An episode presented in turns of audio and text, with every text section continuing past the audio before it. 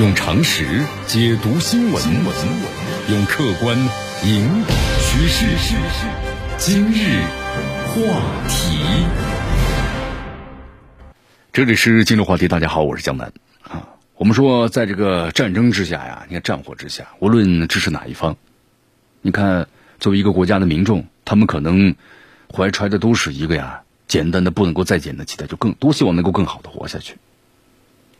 啊，你看，在这个这两天，啊，在乌克兰首都基辅，你看有这么一幅新闻画面嘛？就一位老人牵着这个狗走在这个桥头上啊，那么他身后呢是面目全非的公寓楼被轰炸，那么一个金发女人在楼前的哭泣，那么出城方面的汽车呀严重的拥堵，现在人们都想向西逃命，啊，远离基辅一顿通炮火，因为向西的话主要是波兰，啊，主要是越境。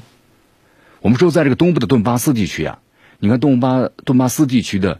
这老百姓的话呢，几天前都特别开心，为什么呢？在庆祝这个终于独立了。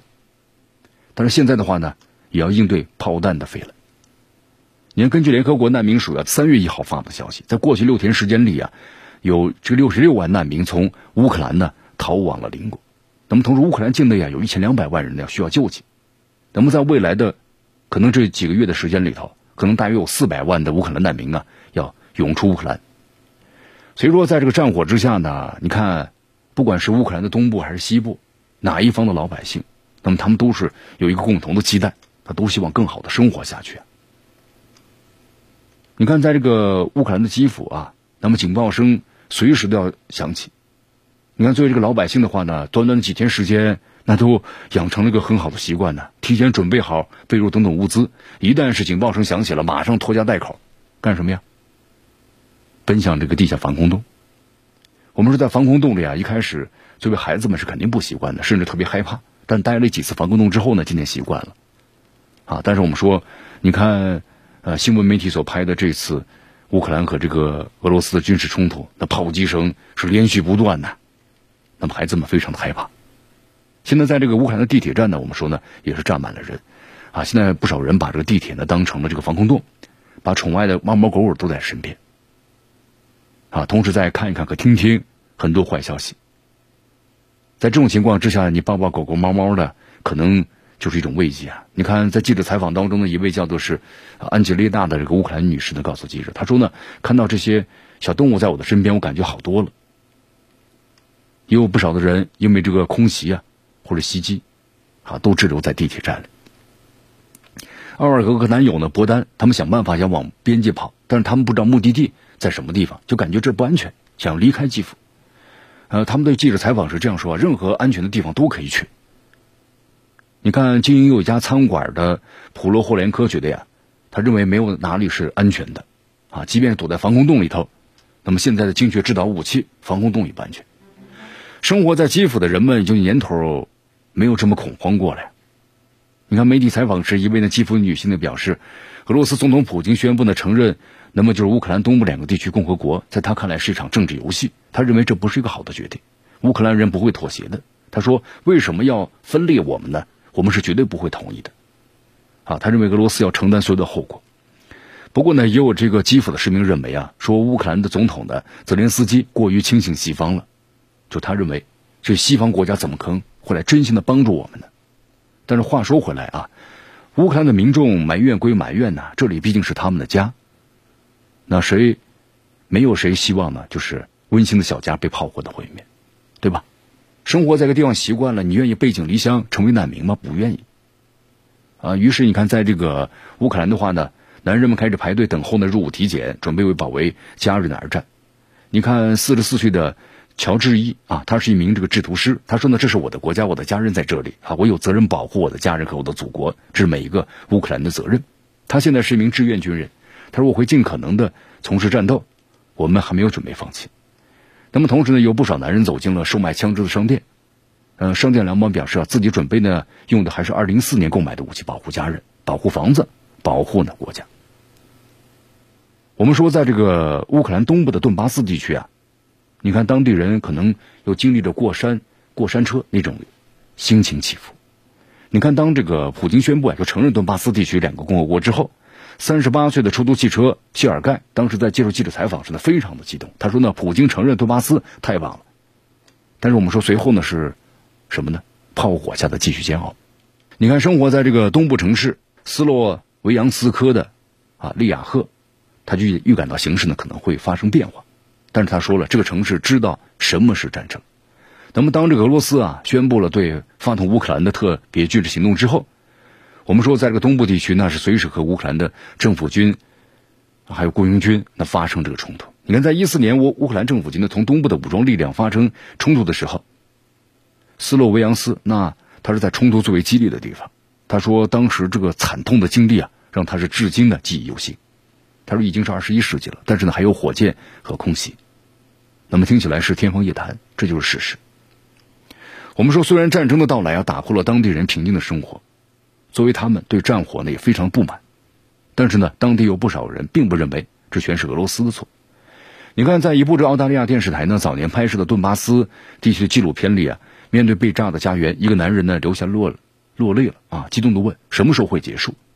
那么一个女人呢，生怕被烟雾抢着，捂着嘴走过废墟，一边回答：“你给他们扔一个炸弹，他们才知道厉害，得去基辅呢扔好几个。”你看，我们说这个东部地区这个冲突啊，其实一直都没有平息啊。我们说，在一四年，当时啊东部地区要这个独立的时候，那乌克兰政府军包括呢雇佣军，那专门还有这个火箭炮营。啊，随时向这个顿巴斯地区发动这个炮击，而且还有这个雇佣兵，啊，然后呢，对这个东东东部地区啊贫民区也实行了这个惨绝人寰的种族灭绝。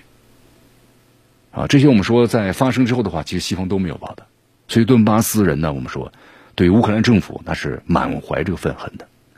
你看，七十五岁的瓦西里耶夫那这样说道：“他说，在乌克兰听从北约和五角大楼人都是无赖。”那么正是北约和五角大楼把我们推向了战争。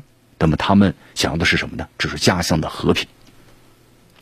你看，我们说这个乌克兰东部地区啊，在过去的八年时间里，从一四年开始，虽然有明斯克协议存在，但生活在这里的人呢是没有摆脱暴力冲突的阴影。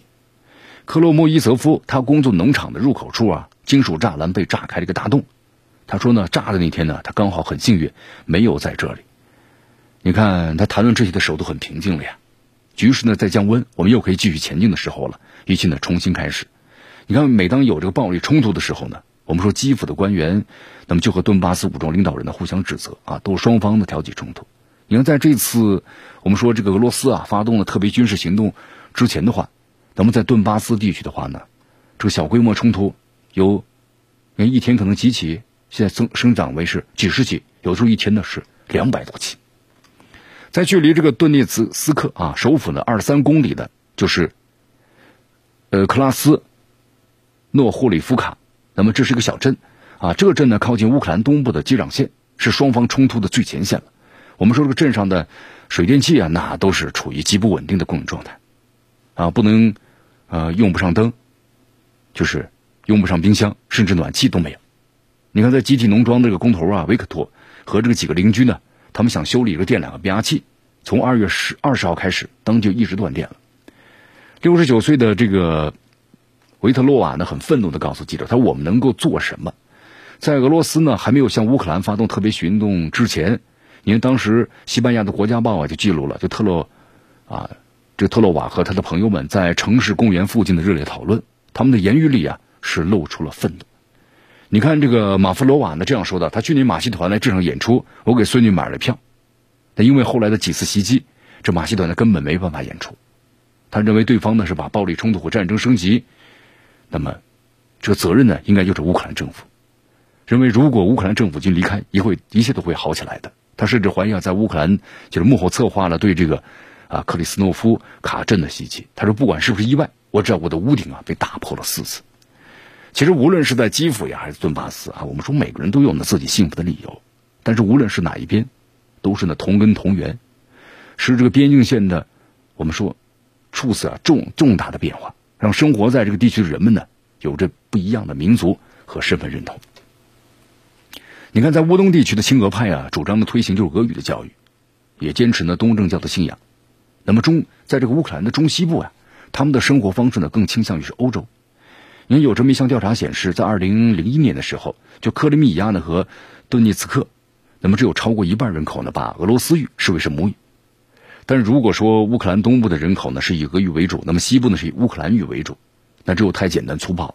对于这个乌克兰东部的地区人们来说呀，我们说是俄罗斯人还是乌克兰人这样的民族和身份认同的问题啊，其实并不是那么紧迫的。但是我们说挺让人遗憾的，这些年吧，你看过去两年时间里，随着冲突加剧，这个裂痕呢越来越深了。一个是民族和身份的认同，哎，都在不断的变化。你看顿涅茨克和这个啊卢甘斯克，他们当地的学校啊，从二零二零年开始就不再教授乌克兰语和乌克兰历史了。就现在呢，在当地的人们对乌克兰、对基辅的记忆开始呢逐渐淡化。但是你无法说乌克兰语，又令顿巴斯年轻人呢，你没办法进入乌克兰大学深造。所以说这个分歧，我们说再大的话呀，战争也不在人的预期之中。那么他想要的，对老百姓来说，不过就是一份生计。呃，拥有这个丰富煤矿的顿巴斯地区啊，我们说在苏联时期，那是推动整个当时经济增长的重要工业区。但现在你看看，除了被炸的伤痕累累的建筑，什么都没了。在二零零四年，一位呢在这个顿涅茨克地区的二十七岁的女性，啊，不愿意透露姓名，接受英国记者采访的这么说了。她说呢，在俄罗斯。还是在这个乌克兰，对我来说都没有关系。我想要的就是一份的不错的薪水。你看，根据这《华盛顿邮报》展开一项调查，在二零一六年以来，不论当地人对地缘政治有怎么的看法，那么经济福祉依旧是他们非常在意的问题。这是老百姓最简单的要求啊。我们说，生活在乌克兰西部呀，哪怕是首都基辅的乌克兰人，其实呢也非常的迫切希望改变现状。你看，苏联解体到现在三十年的时间里了。乌克兰的人均国民收入啊，还是停留在一九九零年的八成的水平。你看，我们说当年更加贫穷的波兰等邻国，现在如今在这个经济上呢，都好于这乌克兰的，生计不济是吧？战争也没停下来。但是话说回来了，你不管是这个乌克兰的东部还是西部地区，老百姓的梦都是一样的啊，不用再为自己和家人的提心吊胆，过上呢衣食无忧的日子。用常识解读新闻，用客观引导趋势。今日话题。